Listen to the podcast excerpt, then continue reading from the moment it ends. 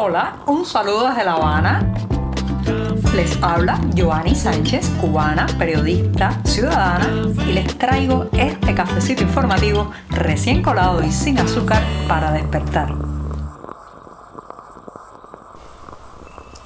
El cafecito amargo en este día atravesado es más, más que imprescindible porque me da energías para seguir la semana informativa, así que me voy a dar un sorbito largo en este 21 de septiembre de 2022 que ha amanecido cálido, soleado aquí en la capital cubana.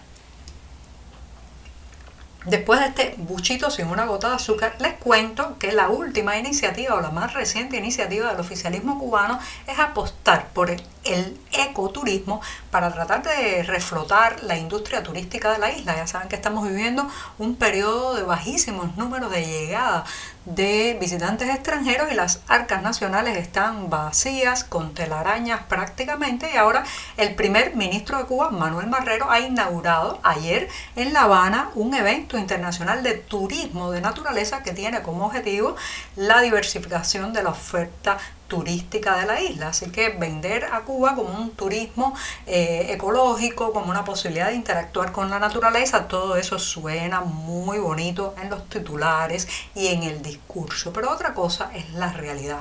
Se puede hacer ecoturismo en estas circunstancias en un país donde los primeros, los principales, digamos, emplazamientos eh, que tienen todas las condiciones para hacer ecoturismo están muy vigilados, muy controlados prácticamente, muchos de ellos, como es el caso de parte de eh, la cordillera del Escambray y también la zona alrededor del Pico Turquino y de la Sierra Maestra, están prácticamente en manos de los militares que desconfían del ciudadano común, desconfían de la gente que tiene, que quiere tener contacto con esa naturaleza, que quiere perderse en esos montes, que quiere experimentar la eh, geografía cubana de primera mano, en un régimen tan militarizado, tan desconfiado, tan paranoico, señoras y señores, el ecoturismo es una caricatura.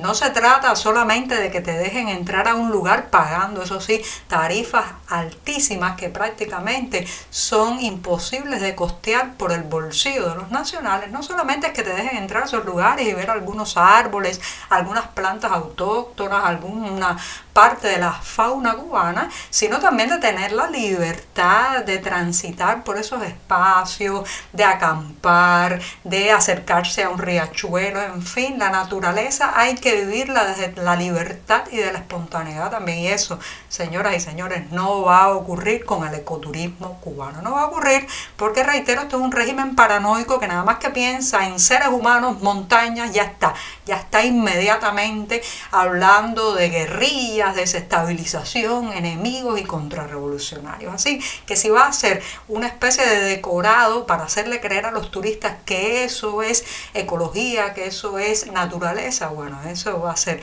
muy esperpéntico. ¿Se puede hacer ecoturismo sin libertad?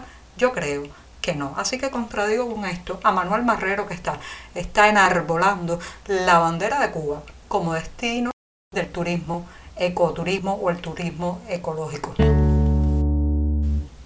Hace unos días hablé en este programa que desde el pasado 13 de septiembre el profesor de matemáticas y física Pedro Albert Sánchez se había declarado en huelga de hambre en la prisión de Valle Grande. Les recuerdo el caso de este académico que está en prisión, señoras y señores, por el simple hecho de convocar una caminata pacífica para reclamar y reivindicar las libertades, los derechos ciudadanos en esta isla. Fue apresado en noviembre de 2021, desde entonces está encerrado y la fiscalía le pide nada más y nada menos que cinco años de cárcel por ese mero hecho de eh, llamar a una caminata pacífica por las calles de La Habana. Bueno, ante este absurdo judicial, ante este absurdo represivo, Albert Sánchez se ha declarado ya hace más de una semana en huelga de hambre y según testimonios de otros reclusos de la cárcel de Valle Grande, parece ser que su salud se ha deteriorado hasta el punto de que ha tenido que ser trasladado hacia un centro hospitalario. Esta última noticia está por confirmar,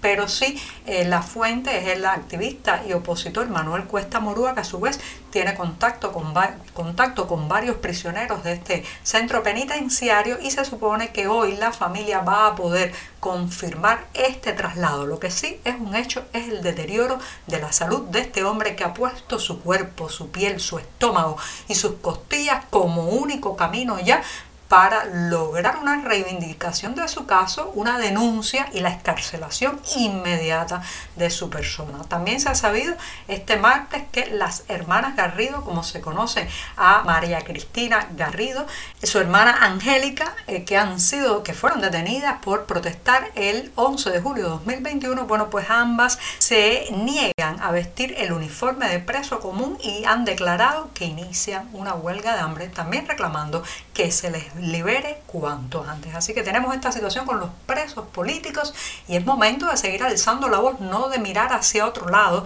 Esa gente, señoras y señores, sigue tras los barrotes por reclamar los derechos de todos. Según la prensa oficial cubana, algunas pequeñas y medianas empresas privadas de la isla, conocidas también por el nombre MIPIMES, han comenzado a exportar sin intermediación del Estado. Así lo ha dicho la prensa oficial hoy y asegura que se trata fundamentalmente de MIPIMES de servicios tecnológicos y también las vinculadas a las energías renovables que ya pueden realizar estas labores de exportación sin tener como intermediario obligado a una de esas disfuncionales, marcadas por la desidia, la lentitud y la falta de eficiencia, empresas estatales. La noticia en realidad ha aparecido casi escondida entre algunos párrafos que ha publicado la prensa oficialista cubana sobre eh, las importaciones y exportaciones de las formas de gestión no estatal, que es la manera, el eufemismo que ha encontrado este discurso oficial para nombrar a lo que en todas partes, señoras y señores, se llama sector privados, sí,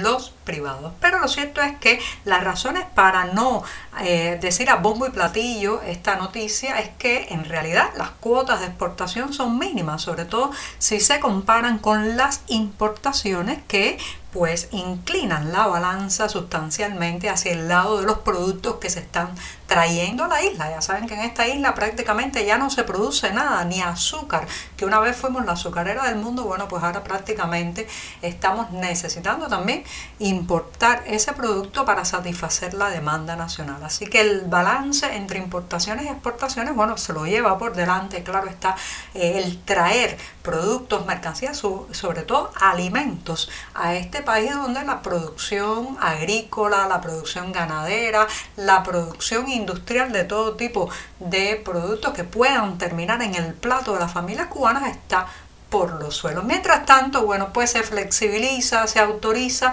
la exportación, eso sí, de servicios tecnológicos y de energías renovables. ¿Para cuándo? ¿Para cuándo se potenciará también que los productores de alimentos en esta isla puedan poner sus productos en el mercado internacional y así estimular al menos la producción local? Y pongo punto final al programa de esta jornada puente, de esta jornada bisagra en mitad de la semana, anunciándoles que para octubre, falta bastante porque es el día 29 de octubre, ocurrirá un suceso musical en Miami. Sí, el, músico cubano, un verdadero genio de la composición musical, Meme Solís, está preparando el concierto Ocho Voces para cuatro pianos. Y en ese evento pues se presentarán nada más y nada menos que Lena Burke, Aime Nubiola, Eglise Gutiérrez, Noelia Samón y Xiomara Laugar, además de Malena Burke. Un gustazo para los oídos y también para los que puedan asistir a este espectáculo del que los próximos días en la cartelera del diario 14 y medio daremos más detalles. Y con esto me despido hasta mañana jueves, ya saben, mi día preferido de la semana. Muchas gracias. Por hoy es todo. Te espero mañana a la misma hora. Síguenos en 14medio.com. También estamos en Facebook, Twitter, Instagram y en tu WhatsApp. No olvides, claro está, compartir nuestro cafecito informativo con tus amigos.